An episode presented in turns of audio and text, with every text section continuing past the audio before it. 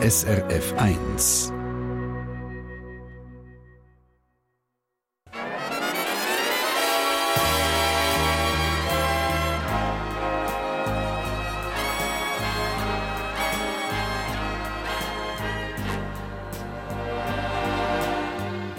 Persönlich.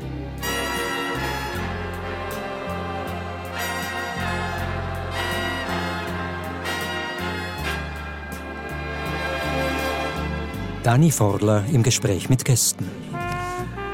Einen schönen guten Morgen, allerseits live aus der Kinobar Leutzinger in Rapperswil-Jona. Schön, seid ihr mit dabei.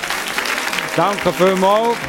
Herzlich willkommen zu Geschichten aus dem Leben von zwei Persönlichkeiten, die ich euch jetzt vorstellen kann. Auf der einen Seite ist das Patricia Boser, seit über 30 Jahren im Privat, Radio und Fernsehen auf Sendung. Ihr Blick in die Kühlschränke von prominenten Leuten ist legendär. Woche für Woche besucht sie mit ihrer Fernsehsendung Lifestyle Schweizer Prominenz. Sie ist 55 und Mutter von einem gleich 20-jährigen Sohn.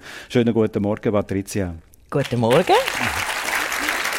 Und der Alan Frey ist dank einem Sexspielzeugversand ein reicher Mann geworden. Leben tut er aber das Gegenteil von Reichtum, möglichst mit wenig materiellem Ballast. Das Nötigste lenkt ihm.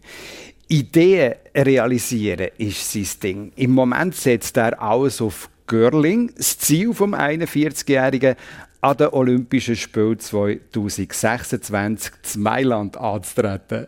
Schönen guten Morgen, Alan. Guten Morgen miteinander. Wie häufig wirst du denn eigentlich noch so auf Erotikartikel angesprochen? Ja, das passiert fast täglich. Das was ist immer noch. die Leute wissen? Ja, die wollen wissen, welches ist das meistverkaufte Spielzeug, ja. äh, was ja. funktioniert gut, was funktioniert nicht so gut, was kaufen die Leute. Das ist ja. das, was die Leute Und das weißt du, da kannst du im Detail Auskunft geben. Ja, das habe ich zehn Jahre gemacht, da weiss ich nicht Bescheid. Patricia Boser hat gesagt, 30 Jahre, über 30 Jahre on air, wenn man so sagt, oder? Also was wollen von dir die Leute äh, so am meisten gerade wissen, wenn sie die mal eine live sehen? Also viele Frauen langen mir in die Haare und schauen, ja, Ehrenwort, die langen mir in die Haare und schauen, ob ich Extensions habe. Also ich habe keine Extensions, meine Haare sind Natur. Dann fragen sie mich, ob ich Botox mache. Nein, die Runzeln, die man äh, hier sieht, das Publikum, die sind echt. Und sonst wollen sie noch ein bisschen wissen von meinen Gästen, die gerade aktuell waren, halt so Details. Gut, dann haben wir das schon mal einmal abgehört, praktisch alles echt. Patricia Boser und der Alan Frey, wo, und das hat ja jetzt doch gerade ein bisschen grosse Ohren gegeben, wenn man das so gehört, an den Olympischen Spielen von Mailand mitmachen Wie kommst du zu einem solchen verrückten Ziel? Ich habe meine Firma vor ein paar Monaten verkauft und nachher bin ich auf die Waage gestanden und ich bin nicht so groß und dann bin ich fast 100 Kilo gewesen.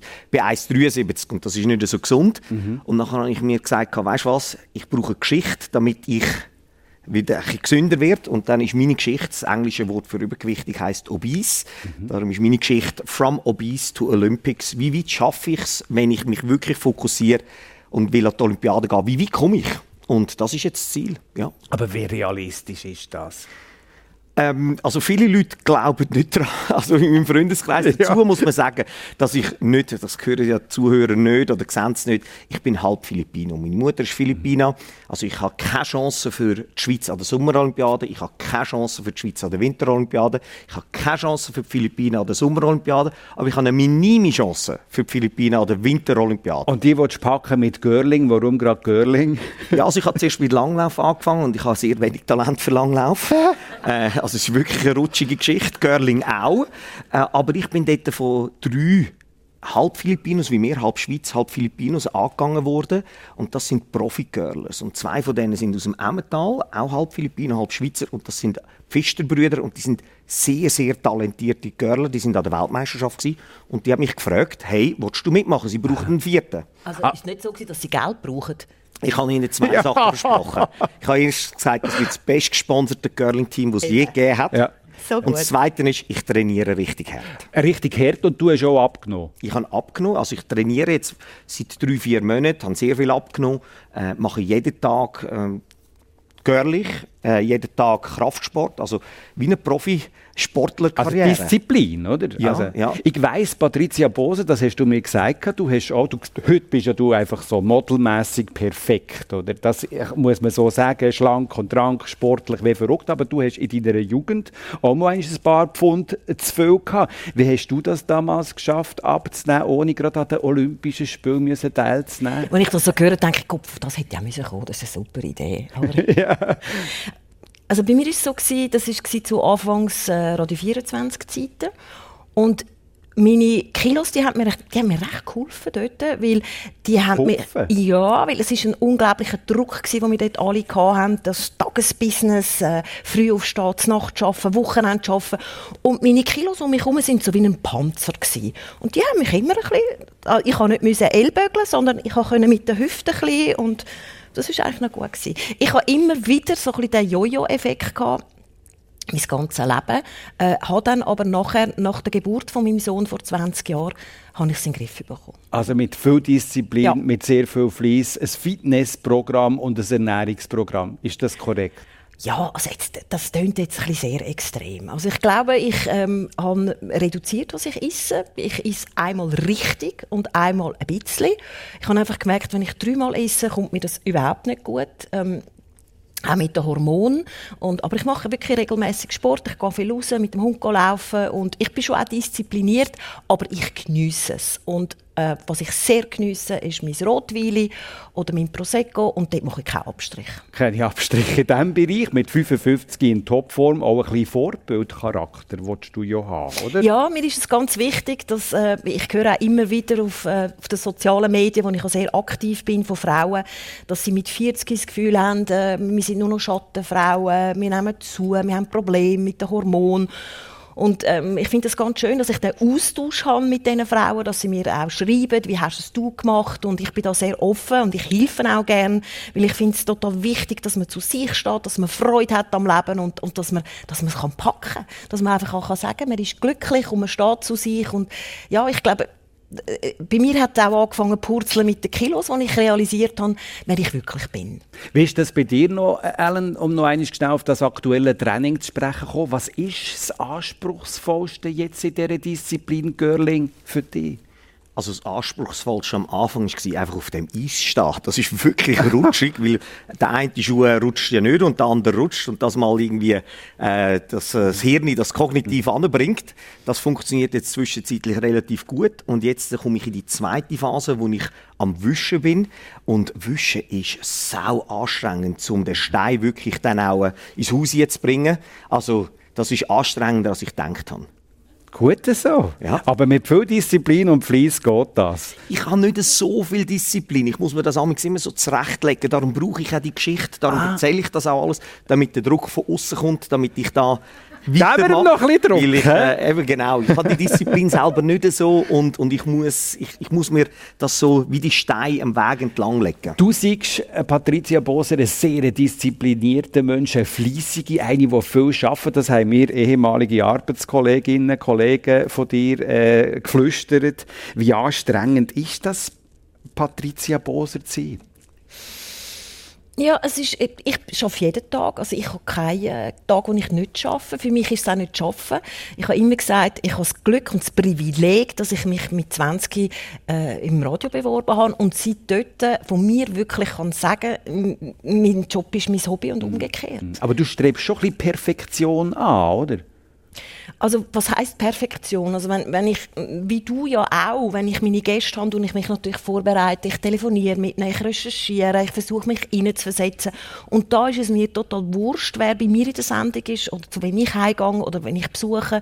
Äh, da geht es mir wirklich um den Mensch. Und ich habe einfach auch den Anspruch an mich, dass ich dem gerecht werde und dass ich dieser Person eine gute Plattform gebe, dass wenn die nachher die Sendung schaut, dass sie kann sagen äh, ja, die Boser, die hat sich wirklich für mich interessiert. Und ich weiss, dass die Boser auch hat recherchiert über einen Alan Frey, oder? Da hast du mir gesagt, du hast schon mal ein bisschen nachgeschaut. Was ist dir am meisten auf, ins Auge gestochen, jetzt nur einen Punkt rauszupflücken beim Alan?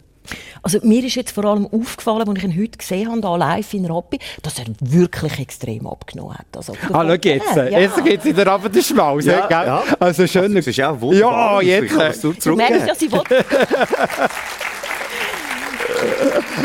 Perfektion. Perfektion ist aber jetzt in diesem Sportbereich, jetzt bei dem Wischen und bei dem Girling auch ein ganz wichtiger Teil, oder? Ja, aber ich bin, ich bin anti-perfekt. Weil ich habe gemerkt, für mich jetzt, dass wenn ich das Perfekte angestrebt habe, dann hat mich das mehr gestoppt und gehindert. Äh, für mich ist viel wichtiger, vorwärts zu machen in dem Moment. Und das ist auch im Unternehmertum. Weil, wenn es zu perfekt ist, dann, dann hast du immer nur die Idee und das Problem ist auch im Unternehmertum, wenn du eine perfekte Idee haben die gibt es nicht. Ja. Sondern es gibt nur das Leben. Und du musst rausgehen und du musst probieren und du musst auf die Kappe bekommen und dann wieder probieren und probieren. Und genau so mache ich es im Sport. Ich meine, ich bin 40, leicht übergewichtig und probiere an die Olympiade zu gehen. Das ist weit weg von perfekt. Aber ich gehe einfach raus und ich probiere und ich mache. Und ich bin weitergekommen, als ich gedacht habe. Rausgehen und probieren. Der Alan Frey in der Sendung persönlich zusammen mit der Patricia Boser. Ich äh, vielleicht einfach schnell zu eurer Information, äh, so Gäste jeweils einzuladen, überhaupt äh, eine Beziehung überzukommen, äh, Kontakt überzukommen, ist gar nicht immer so einfach. Beim Alan Frey ist es zum Beispiel so, er nimmt keine Telefon ab. Man bekommt dann nachher einen Link zugestellt, wo man anwählen kann und dort hat es so Timeslots, sage ich jetzt hier ja. im englischen Begriff, also einfach Zeiten, wo man, wo man kann buchen kann, für ja, eine halbe genau. Stunde mit dem äh, zu reden. Was ist das für ein System?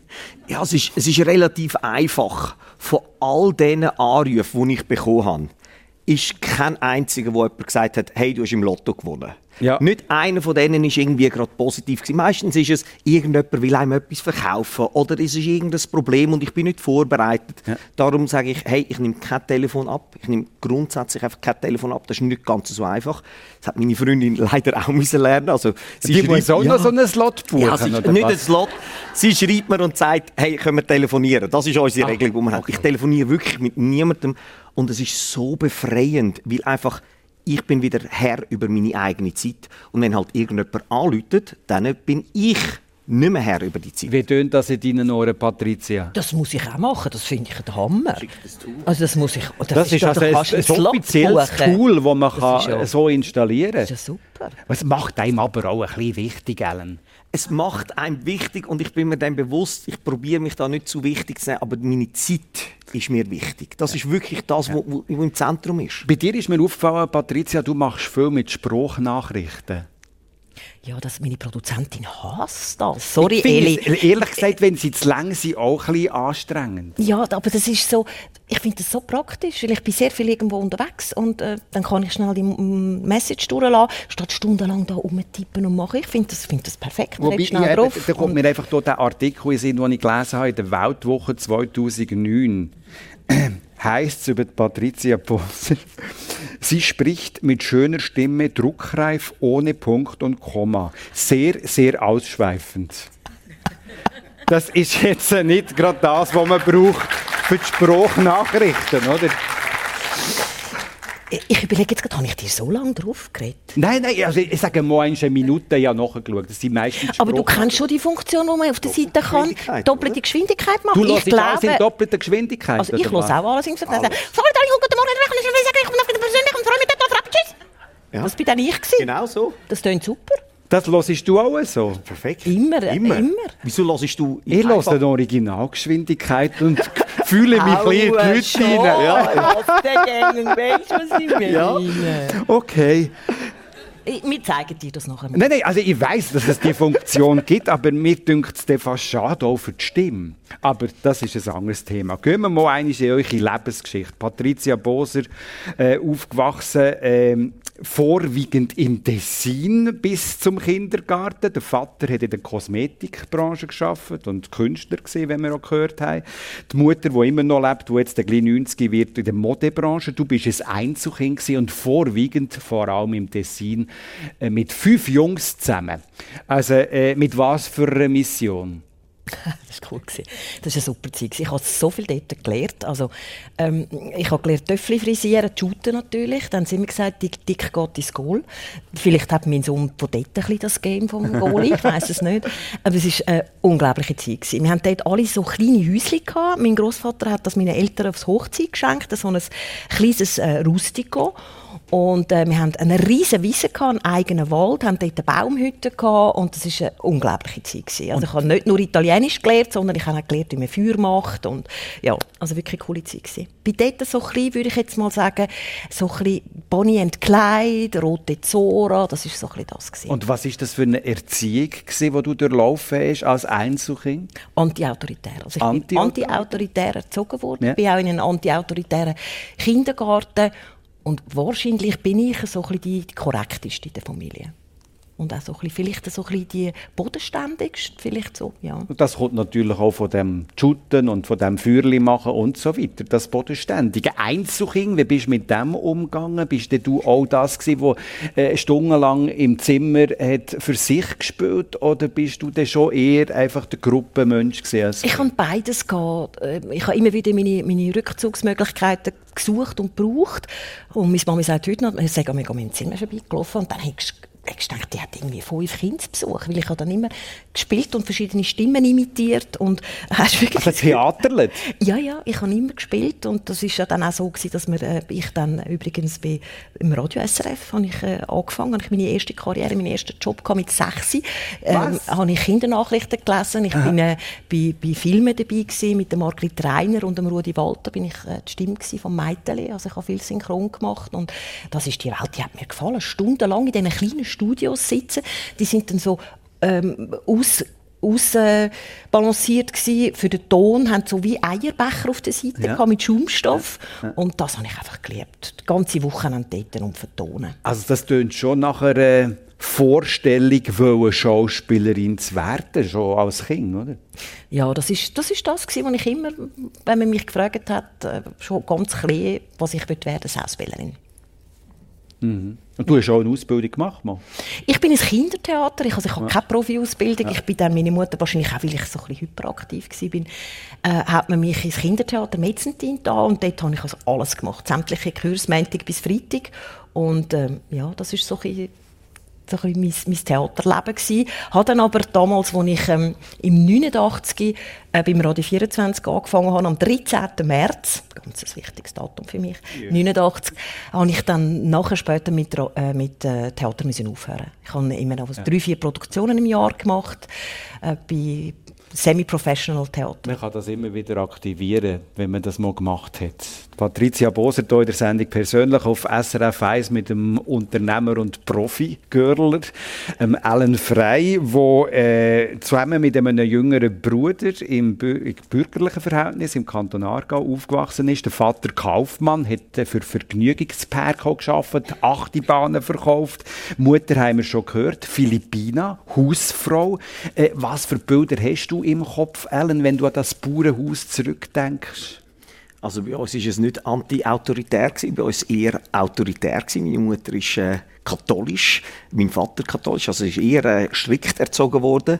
Äh, ich, han, ich denke an eine sehr schöne äh, Kindheit zurück, äh, dort auch mit, mit viel Fußball spielen, äh, das ist sicherlich auch ein Thema. Nie so talentiert wie dein Sohn, Patricia, aber ähm, das, das fällt mir ein und viel Heuschnupfen. Also ich bin auf dem Land aufgewachsen dort und äh, meine Mutter ist da immer sehr, sehr penibel gewesen und ich glaube, von dort kommt der Heuschnupfen. Und was heißt jetzt das, was du angesprochen hast, sehr katholisch prägt? Ja, das heisst, dass meine Mutter sehr strikt war. Äh, sie hat, für sie ist es wichtig dass wir eine gute Ausbildung haben. Das ist nicht nur das Katholische sicherlich auch der, der, der Migrationshintergrund. Wo meine Mutter ist in den 70er Jahren, ist das nicht normal gewesen, dass jemand aus den Philippinen oder aus Asien in einem kleinen Dorf außerhalb von Baden dorthin kommt. Das ist, das ist speziell gewesen.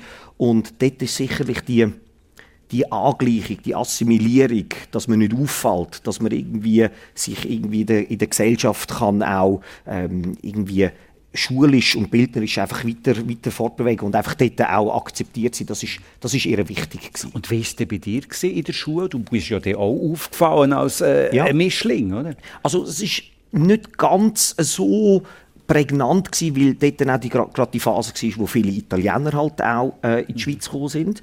Und dann haben viele gedacht, ja, der ist äh, wahrscheinlich auch halb Italiener, bin halb Filipino gewesen, aber halb Italiener. Ist das nicht sehr speziell gewesen, ähm, aber hat mich natürlich immer wieder geprägt. Und in der Schule, was bist du so für ein Schüler gewesen? Ich meine, ihr habt daheim, das weiss ich, ihr Ja. habt daheim Englisch geredet, oder? Ja, wir Das haben Englisch geredet. Also meine Mutter ist es so gewesen, umso hässiger dass sie geworden ist, umso weniger Wörter hat sie gehabt. Das heisst, es hat angefangen mit Schweizerdeutsch, dann sind die Wörter ausgegangen, Englisch. Und wo sie dann ganz hässig war, ist dann Philippinisch gewesen, weil dort hat sie dann nur noch die ganz schlimmen Wörter können brauchen.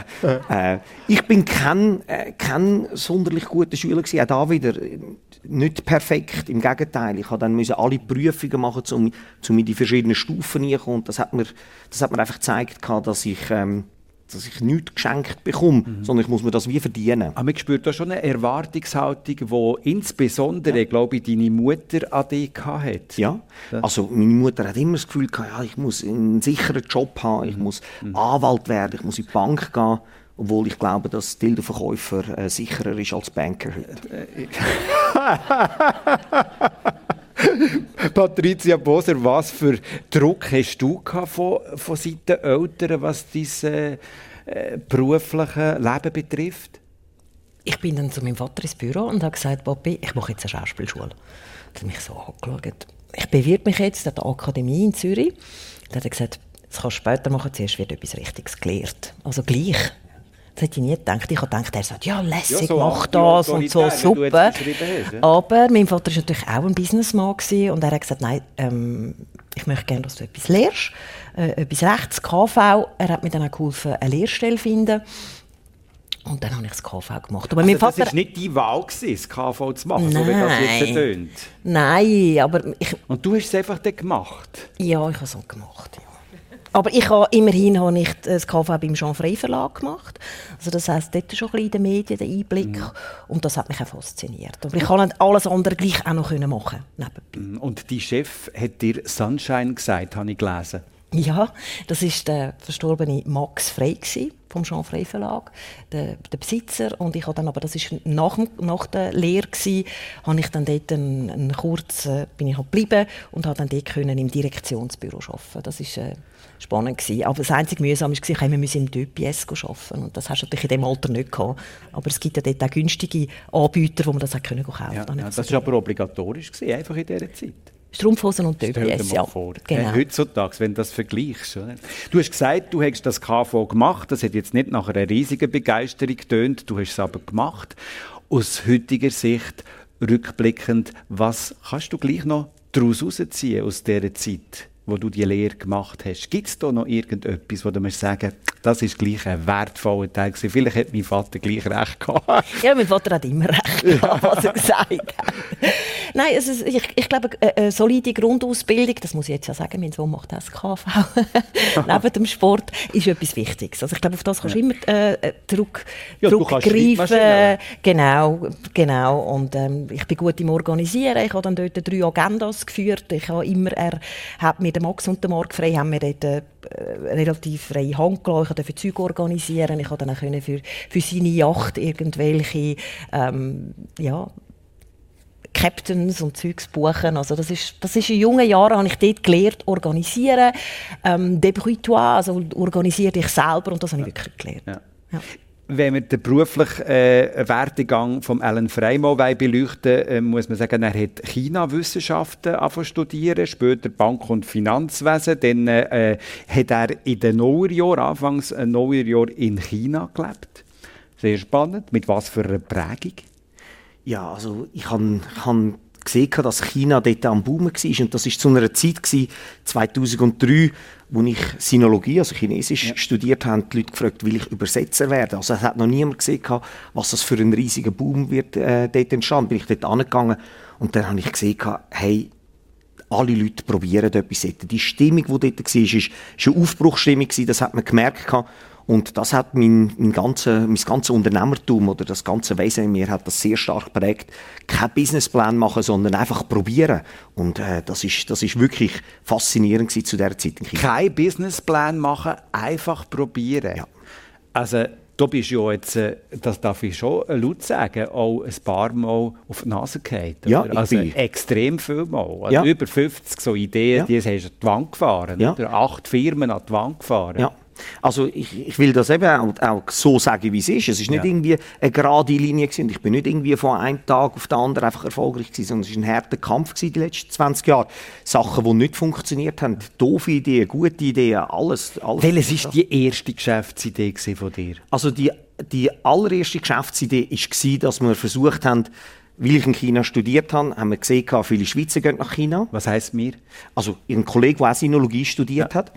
Äh, und dann haben wir gesehen, viele Schweizer gehen in die Ferien nach China. Und gewusst, irgendwann kommen die Schweizer auch, äh, kommen die Chinesen auch in die Schweiz. Und dann haben wir gedacht, dann bringen wir die Chinesen an Schweizer Schulen und, und Schweizer Hotels und haben die Vermittlung probiert zu machen. Und dann haben wir da übergrosse Anzüge gehabt. Also, du hast Töpies gehabt. Ich habe versucht, eben einen Anzug, der viel zu gross war, irgendwelchen Leuten an Privatschulen zu sagen, dass wir ihnen Chinesen bringen können. Und dann habe ich da Visitenkärtchen gedruckt. Das hat man ja früher auch gehabt, wo wir viel zu viel Geld ausgeben für das ganze Geld, das können, für die Visitenkärtchen ausgeben. Und wir haben niemanden bringen. Also, das war überhaupt nicht erfolgreich. Es hat niemand das wollen.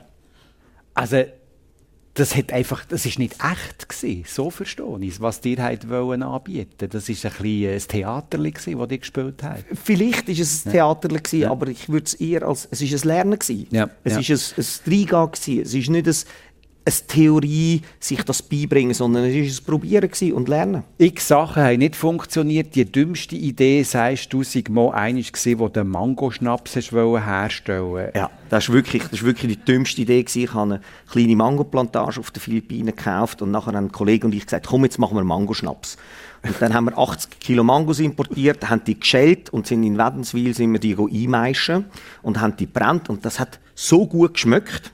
Aber als ich dann ein Tasting gemacht habe mit meinen Freunden, haben die einen Schluck genommen und es war viel zu teuer gewesen, zum Produzieren. Und dann hat die Gesichter von denen haben sich so richtig zusammengezogen, als hätten sie eine Zitrone nie gebissen. Und dann hat ein Freund gesagt, du Ellen, wenn Gott das pure Böse in flüssiger Form macht, dann ist es die Mangoschnaps. Dann ist die, ist die Idee mit dem Mangoschnaps vorbei. Die Frage, die sich hier jetzt einfach stellt, was lernt man aus so Misserfolg? Was hast du aus diesen Flops gelernt? Aus diesen Flops habe ich gelernt, dass nicht, nicht zu lange umstudieren. Machen, führen gehen, probieren. Äh, und ich habe gelernt, nicht Leute probieren zu überreden. Am Anfang in meiner unternehmerischen Karriere habe ich immer die Leute überreden, ja, probier doch das und kauf das und mach das. Und ich habe gemerkt, es muss von den Leuten kommen. Die Leute müssen das wählen. Und erst dann hat man etwas. Also als Unternehmerin oder Unternehmer nicht das Gefühl haben, Leute überreden, sondern erzählen. Und wenn sie sagen, das finde ich spannend, super. Wenn sie es nicht spannend finden, zurückgehen, weiter daran arbeiten, wieder probieren. Mich interessieren deine eigenen Zweifel in einem solchen Moment. Die sind ja sicher auch da gesehen. Die sind riesig. Äh, immer. Immer wieder. Äh, wo, ich, wo ich gedacht habe, hey, das, das funktioniert nicht. Oder, oder keine äh, die Löhne nicht können gerade zahlen. Oder, oder wenig auf dem Bankkonto. Habe immer Zweifel gehabt. Wenn wir Misserfolg jetzt hier thematisieren, Patricia Boser, äh, wo hast du rückblickend jetzt äh, etwas gelernt aus etwas, das nicht funktioniert hat? Gibt es das, wo dir jetzt gerade so spontan in den Sinn kommt? Ja, immer wieder. Also ganz am Anfang bei Tele Zürich hat man mich als Newsmoderatorin. Und das ist etwas, wo ich von Anfang an hätte müssen sagen, äh, nein. Ich hätte dem Roger müssen sagen, nein, Roger, das machen wir nicht, weil das ist jetzt eine Furzidee, am Donnerstag kommen und sagen, wir haben am Wochenende keine, die News moderiert. Und ähm, es ist dann aber gleich nie zu dem gekommen, aber dort hätte ich Also verstehe ich das richtig? Das ist so ein bisschen wie jetzt er der, das grosse Kittu angehabt oder der falsche Kittu Ich halt, nein, dann habe ich müssen in dem Wemsli, äh, also man hat mich dann am Donnerstag, äh, der Roger hat mich dann überredet. Und hat Ah, der gesagt- Roger Schawinski, Der Roger ja. Schawinski hat mich dann überredet und hat gesagt, ja, Betty, wir haben noch niemanden, der die News macht, du machst jetzt das. Und ich, okay, ich mache jetzt das. Also bei uns ist es so gewesen, wenn er eine Idee hatte, dann sind wir alle wie eine, das ist wie eine Familie gewesen. Einer für alle, alle für einen. Da bin ich dort damals in Bernies. Wir gehen ein, ein, ein Nadelstreifenbläserli holen und so ein hochgeschlossenes Blüsli, Kleidergröße 42, 44. Und bin dann an dem Samstagmorgen das Tele Zürich gekommen und hat es plötzlich geheißen, du, ähm, äh, d- der Hampi und ich haben jetzt entschieden, der Hans-Peter Bürgin und der Roger, äh, Sandra Lehmann macht jetzt die News.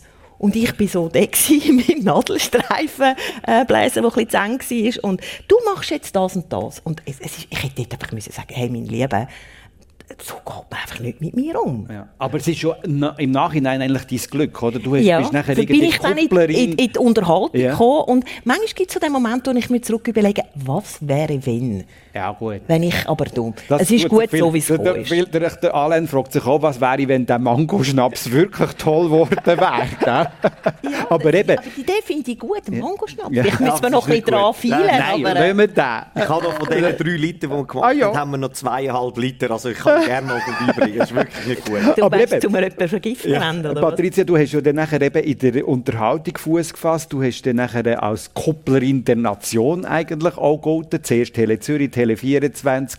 Äh, nachher ist das äh, Magazin Lifestyle dazugekommen, was es bis heute gibt, wo du heute auf den privaten Fernsehstationen zu sehen bist, mit all den Prominenten, die du besucht hast. Und wie ich eingangs erwähnt habe, mit dem legendären Blick in die Kühlschränke von Prominenten. Wie ist es eigentlich zu dem gekommen? Ich bin froh, dass das mal jemand fragt. Äh, es war eine Situation, ich war bei einem Gast daheim und das gibt es halt manchmal, dass die Leute nicht reden. Selten. Äh, ich versuche immer zu allen einen Zugang zu haben. Ich bin in dieser Küche gestanden und es ist einfach nichts gekommen. Und ich dachte, was mache ich? Und im Rücken hatte ich den Hebel von dem Kühlschrank und aus lauter Not, Verzweiflung, habe ich aus einem Reflex aus dem Kühlschrank aufgemacht. Und habe gesagt, dann schauen wir doch mal, was du im Kühlschrank hast. Ja, dann schauen wir doch mal, was du im Kühlschrank hast. und dann habe ich so, bin ich so da und habe dann so gesagt, ja, ah, ja, du isst das, du machst das und so. Und was könntest du ja. mir dann sogar kochen? Und plötzlich ist es gelaufen und dann haben die Produzenten gefunden, das ist eine super Idee, das machen wir jetzt immer. Ja, und jetzt habe ich den Kühlschrank gestempelt. Vorher hatte ich die Kupperin und jetzt bin ich dann Bäder. Ja, aber gut, du hast dich auch ein bisschen selbstständig gemacht in diesem Instagram. Du bist Influencerin. Das ist auch nicht jede mit äh, Bau 56. Wir sind der gleiche Jahrgang, Patricia Boser und ich. Wegen dem weiss ich es gerade auswendig, dass sie 56 wird. Ich meine, für eine Influencerin zu sein, ist ja das schon eigentlich über dem Verfalldatum. Absolut. Aber ja. der Vorteil ist, ähm, äh, es gibt wenige die das machen in dem Alter. Und mhm. für mich ist es wirklich eine, eine unglaubliche ähm, Befriedigung, äh, zu Influencer, am Anfang hatte ich, hatte ich ein bisschen Angst davor, die Kamera überall mitzunehmen und zu zeigen und mein, auch mein privates Leben, was ich noch nicht so lange mache, auch mein privates das Leben doch du äh, äh, rausbringen. Nein, das ist, es ist anders.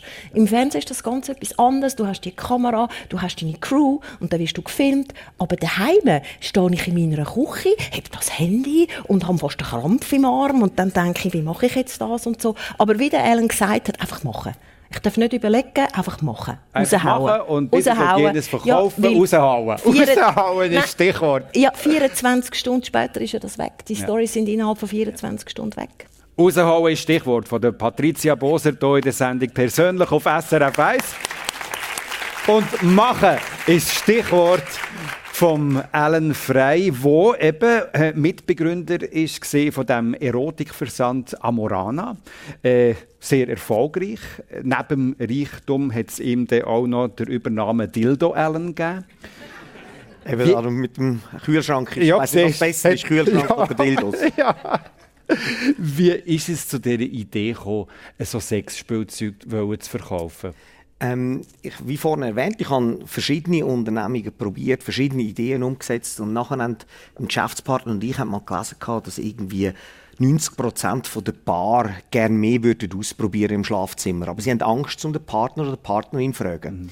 Dann haben wir gedacht, komm, wir machen so eine Versandbox, wo wir einmal im Monat Überraschungen mit Sextoys verschicken. Mhm. Und dann haben wir eine Seite gemacht in einem halben Tag und nachher haben wir alle unsere E-Mail-Adressen, die privaten, anonym gesammelt und dann verschickt, ein anonymes E-Mail. Und dann haben drei von meinen Freunden haben etwas gekauft, ohne zu wissen, dass wir das probieren mit ihnen. Also auch wieder ja, probieren. Ja. Und wir haben natürlich kein Produkt gehabt. Dann haben wir müssen an Limmat gehen rennen, dort äh, in einen, in einen Laden rein und haben alles gekauft, was 50 Prozent war. haben die 50 Prozent Kleber weggemacht und haben sie in geile Postboxen da und dann verschickt.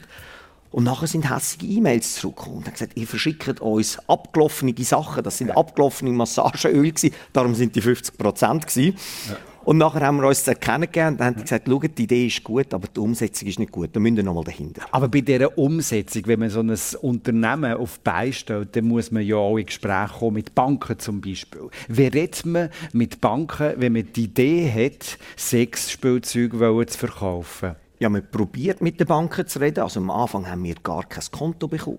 Wir haben wirklich am Anfang haben, hat niemand ein Konto uns geben, weil sie gesagt haben, ja, das, das können wir nicht. Wir können nicht als Bank äh, so eine Firma haben. Mhm. Und das ist sogar schwierig für unser Konto. Und wenn wir kein Konto haben, ist es schwierig, eine Versicherung zu bekommen. Also man muss sich das vorstellen, vor zehn Jahren ist das nicht so gewesen, dass man einfach hingehen und sagen, ja, das ist eine super Idee, dass er mhm. Dildos verkauft. Mhm. Die Leute haben, haben, wirklich haben viel Witz über uns gemacht und, mhm. und niemand hat das eine gute Idee gefunden. Mhm. Jetzt, zehn Jahre später, kann man über das reden und es ist kein Problem. Es hat unglaublich viel Mut gebraucht, das ja. auch durchzuziehen, oder? Ja.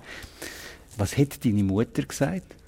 Ja, also wo, wo da in der NZZ äh, gestanden ist, Dildo Ellen hat viele Projekte in den Sand gesetzt, ist das nicht der glücklichste Moment für ihrem Leben gewesen. Aber sie hat dann gesehen, dass es irgendwie funktioniert, dass wir irgendwie vorwärts kommen, dass wir mehr Leute haben. Und äh, jetzt ist sie, ist sie total stolz, dass wir es so können machen Dass das eine so erfolgreiche Idee war, die jetzt um einen gemachten Mann hat ja. Macht. Ja. Macht, muss man sagen. Ja. Oder? Patricia Bose, du bist jetzt auch jemand, der jetzt nicht so Berührungsängste hat. Also auch im Privatleben, du, gibst, du, du hast auch offen zu einem Teil äh, Einblick gegeben. Du bist zweimal verheiratet gewesen. Du hast auch schon jetzt in dieser Sendung von deinem Sohn geredet und so. Würdest du auch noch ein drittes Mal heiraten? Also es ist mir nicht mehr wichtig, nein. Ja. Also es, ist, es ist mir wirklich nicht wichtig. Ich, Im Moment bist du Single, oder? Ja, ich bin Single und glücklicher Single. Das ist immer so doof, glücklicher Single. Aber für mich ist, ja, ich glaube, wichtig ist, dass man glücklich ist im Leben, dass man sich gern hat. Ich brauche nicht eine Beziehung zum glücklich sein. Und ich glaube, das hat wirklich jetzt ein Zeitchen gebraucht, um das zu realisieren. Mhm. Ich habe häufig gedacht, ich definiere mich über einen Partner oder über eine Partnerschaft und ich brauche das. Und heute muss ich sagen, wenn der mich sucht, dann findet er mich. Aber ich suche nicht mehr und ich habe auch nicht mehr, nicht mehr äh, den Gedanken von, ich bin nur glücklich, wenn ich in einer Beziehung bin. Eben gestern an einer Hochzeit und ganz viele Pärchen und ich habe überhaupt kein Problem gehabt. Das hätte ich früher nie gemacht. Eben, das ist noch schwierig. ich wäre nie alleine ja. neu mit Herren. Das habe ja. ich, glaube einmal in München gemacht, äh, all die Jahre. Und heute muss ich sagen, habe ich kein Problem ja. alleine Aber du hast jetzt explizit gesagt, also ich suche nicht mehr. Also du bist nicht irgendwie auf Tinder oder sonst auf einer so einem Partnervermittlungsdings. Nein, ich bin auch schon ähm, mal auf äh, Parship vor Jahren äh, ich habe dort auch einen wichtigen Mann in meinem Leben, ich sage jetzt nicht wählen, kennengelernt. Das haben wir natürlich öffentlich nie so kommuniziert, da haben wir eine andere Geschichte gebracht. Aber ich bin auf Parship und das ist auch lässig gewesen. Ich weiß nicht, ob du das auch schon gewesen bist, Ellen, aber es ist so, du kommst heim und, und hast so, ja, you've got mail. Und dann macht bling und dann schreibt er jemand und dann kannst du kommunizieren.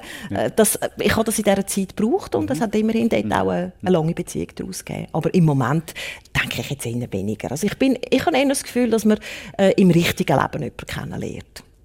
Patricia Boser hat jetzt eigentlich den Ball gerade dir zugespielt. Alan, Ganz nervös. Ja, wie hast du deine Freundin lernen können? Ja, das war äh, überhaupt nicht romantisch gewesen. Das war ja? wirklich ein Kampf gewesen. Äh, sie hat äh, bei uns in einem, in einem Werbespot hat sie, hat sie dort äh, mitgeschafft gehabt. Und dann habe ich das drei Jahre lang probiert und es hat überhaupt nicht funktioniert. Und dann hat sie auch mehrfach gesagt, du, ich glaube, das wird nichts. Und ich bin wirklich dran gewesen, weil sie ist eine wunderbare Person. Und, äh, aber immer wieder mit Abstand. Und dann ist sie wieder aus dem Leben draussen gewesen, und dann ist sie wieder reingekommen. Und dann irgendwann haben wir dann jetzt rund vor dreieinhalb Jahren gesagt, hey, komm, jetzt machen wir das. Und äh, ich bin super glücklich. Mhm. Und eben, das ist einfach nur schnell noch zum Einordnen. Das war, bevor du äh, das Unternehmen hast können verkaufen Ja, also... Als ihr euch habt lernen können. Genau, das ist ja bevor ich im Hotel gewohnt habe. Also ich habe vorne, ich, ich würde sagen, eine der meistbefahrensten Straßen in der Schweiz, an der Rosengartenstraße, ist die Verlängerung von der Autobahn habe ich gewohnt in einer, in einer kleinen Wohnung und meine Küche war gerade neben einem Blitzautomat dort an der Rose. Also ich kenne die alle. Ja, ja.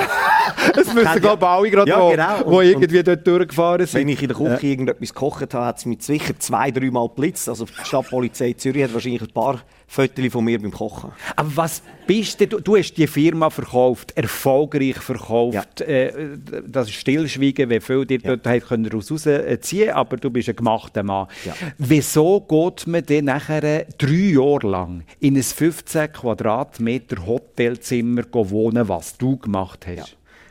Der Grund war das Gefühl von Freiheit. Das ist das, was ich suche. Einfach das, das Gefühl von Unabhängigkeit und Freiheit. Und der Moment, wo ich die Firma verkauft habe und ich habe vorne nie viel Geld gehabt. Ich habe am Schluss, bevor ich die Firma verkauft habe, irgendwie 2'000, 3'000 Franken auf dem Konto gehabt, erspart. Und ich bin der der immer der, äh, bei der Steu beim Steueramt hat müssen anrufen und sagen, können wir es aufteilen auf sechs Mal? Und dann hat das Steueramt gesagt, nein, nur drei Mal. Und dann hat mich das schon in eine, in eine Bredouille gebracht. Ähm, und nachher ist das viele Geld gekommen. Und plötzlich hat das, hat das einfach die Möglichkeit eröffnet. Und dann habe ich mir gesagt, okay, was will ich in meinem Leben? Und ich habe gemerkt für mich, ich will nicht mehr Materielles. Ich will nicht eine grosse Yacht äh, wie der Jean Frey. Äh, ich will nicht ein grosses Haus, sondern ich habe gemerkt, ich will Unabhängigkeit, ich will Freiheit. Und bin dann ins Hotel gezügelt und das sind wunderbare drei Jahre gewesen. Habe dann auch probiert, äh, meine Freundin dazu zu bringen, dass sie ins Hotel kommt und dann hat sie gesagt, nein. Äh, aber es ist in ihrer Wohnung. Hotel besuchen oder? Ja. Die Frage ist was für ein Hotel du warst. Ja, ja, das ist eine sehr gute Frage. Das also, ist eine sehr gute Frage. Im Dolder oder, äh, oder irgendwo nein, im Kreis nein. 4? Ich, es war im Kreis 1, gewesen, im Kaufleutengebäude. Dort gibt es oh, Citizen eben. M. Das war wunderbar. Gewesen, ja. Aber ich habe meine Freundin dort dann auch angemeldet. Also, ja. Aber es ist nicht ein Luxushotel. Nein, nein, gar nicht. Oder? Das nein. muss man sagen. Das sind, das sind 15 Quadratmeter. Und ich habe, ich habe dort mit meinen 70 Sachen Sachen gewohnt. Was mich noch Wunder nimmt, du hast vorher angesprochen, bevor das viele Geld gekommen ist. Was ist das für ein Moment, wo man dann sieht, plötzlich hat man viel Geld auf dem Konto? Ja, also in unserem Fall ist das so gewesen, wir haben dann unterschrieben. also in unserem heisst deinem Geschäftspartner, und ich, wir haben dann ja. unterschrieben äh, und nachher hat es dann geheißen von der Anwältin, ja, jetzt geht es 20 Minuten, bis das Geld auf dem Konto ist. Und wir sind im Zug und dann sind wir zurück auf Zürich ins Büro gefahren, arbeiten. Und dann beim Konauer Amt hat es dort einen McDonalds auf der Autobahnbrücke. Haben gesagt, komm, wir gehen raus und gehen einen McFlurry essen. Wir haben McFlurry gekauft, sind dort angesessen in dem McDonalds und haben gesagt, wollen wir aufs Bankkonto schauen. Ich gesagt, ja, jetzt schauen wir aufs Bankkonto.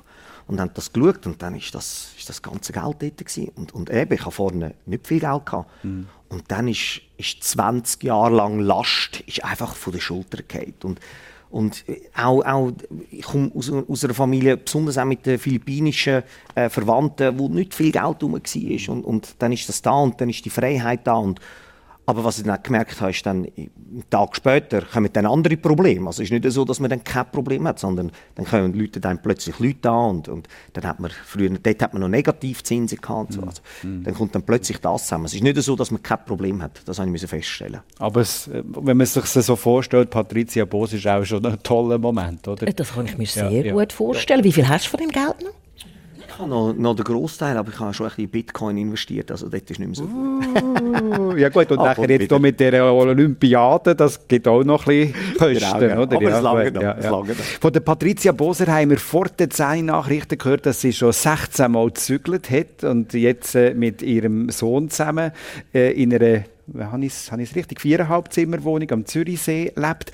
Aber nicht nur mit dem Sohn. Deine Mutter, in Klammern 89, 90, äh, ist auch sehr häufig bei euch, lebt auch bei euch. Das ja. klingt ein bisschen nach einer WG wir haben eine Wege. Das ist wirklich eine Wege und es ist wunderbar. Und ich finde, ich genieße jeden Tag, wo ich meine Mami sehe oder meine Mami höre, weil ich finde, es, es ist ein Geschenk, wenn jemand so fit und so zweig ist, körperlich und geistig in dem Alter. Und Familie ist mir immer schon sehr, sehr wichtig gewesen. Also das ist etwas, wo, ja, unsere Familienbanden sind da. Es hat trotzdem jeder sein Zimmer, jeder hat seine Freiheit.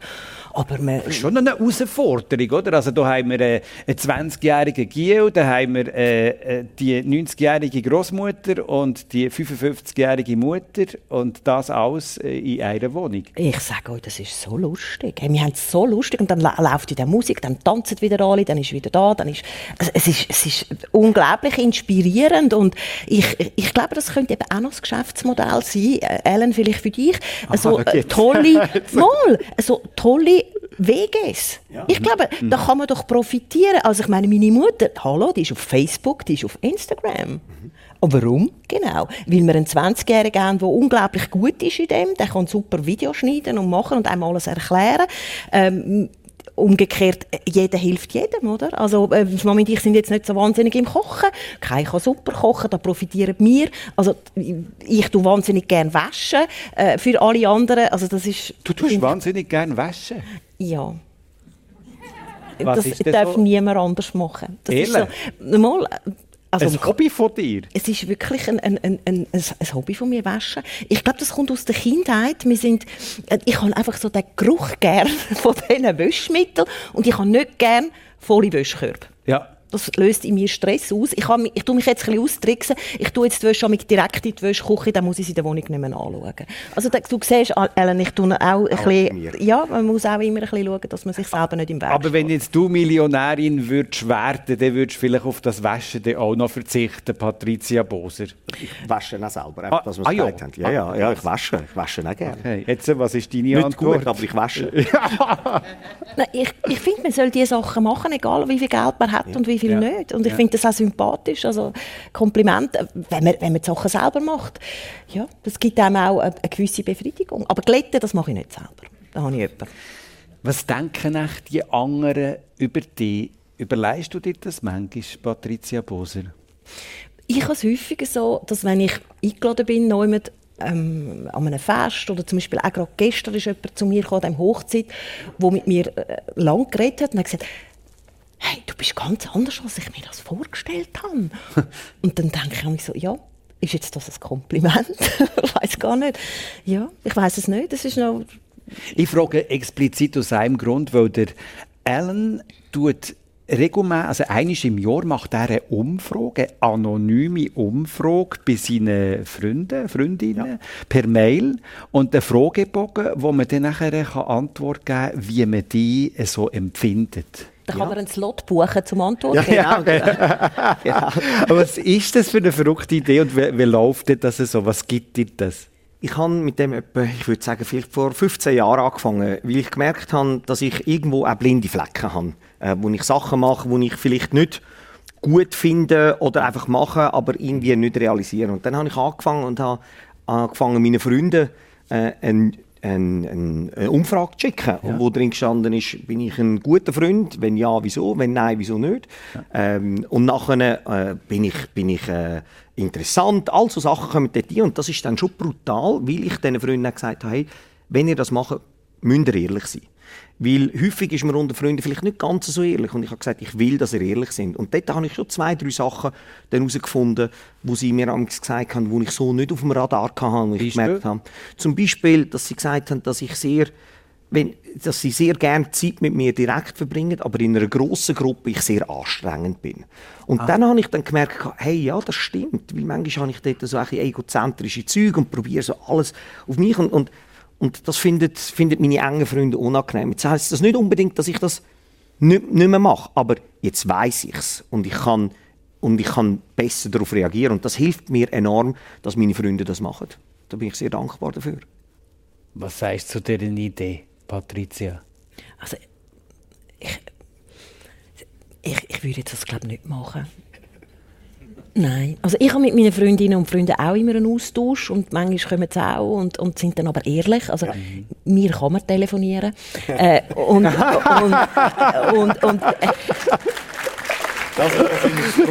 Ja, wahrscheinlich, ich glaube, du brauchst eben den Fragebogen, weil man ja mit ihnen nicht kann Ja, reden ja, ja, Und ich höre dann aber auch wieder so, du im Moment bist gerade ein bisschen, hast wenig Zeit für uns und so. Und dann versuche ich mich auch, ja, dass ich mir das wirklich dann auch merke. Aber die Idee ist nicht eine schlechte. Die Idee finde ich gut, es ist sehr reflektiert und, und sich selber immer auch weiterbringen.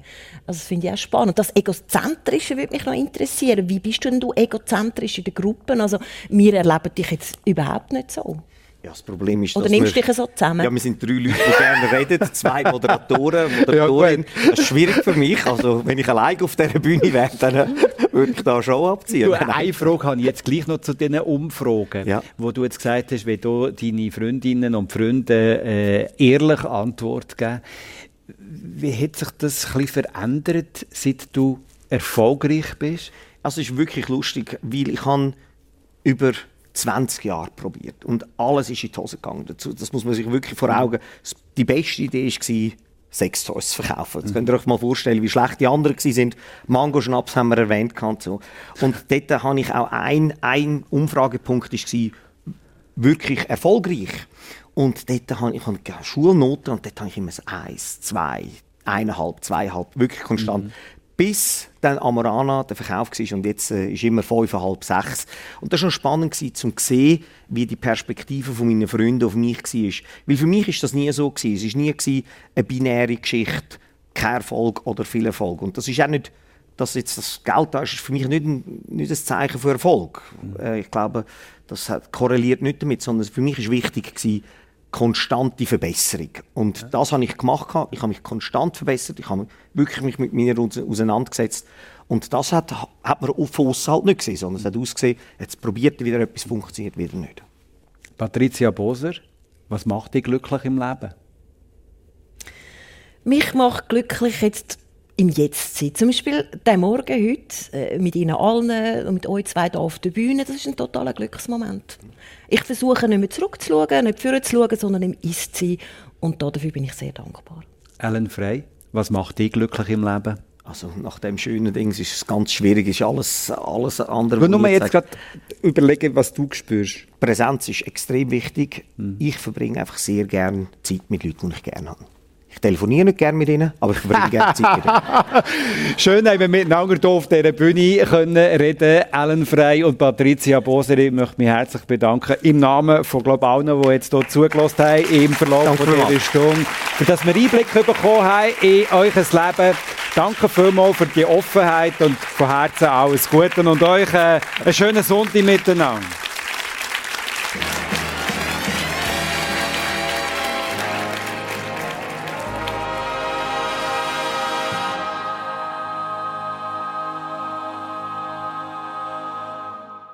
Der Dani Vorler im Gespräch mit der Fernsehmoderatorin Patricia Boser und dem Unternehmer und Profikörler Alan Frey. Persönlich haben wir gehört live aus der Kinobar Leutzinger in Rapperswil. Jona Technik, verantwortlich war der Lukas Ossinger und Thies Ganz. Und wenn Sie jetzt mit drin hineingeschaltet haben und finden es schade, diese Sendung hätte ich gerne von Anfang an gehört, das können Sie machen. Die Sendung wird heute Abend ab dem 10 Uhr bei SRF 1 wiederholt. Oder dann können Sie sie online hören, wenn immer Sie Zeit und Lust haben, via srf1.ch-persönlich.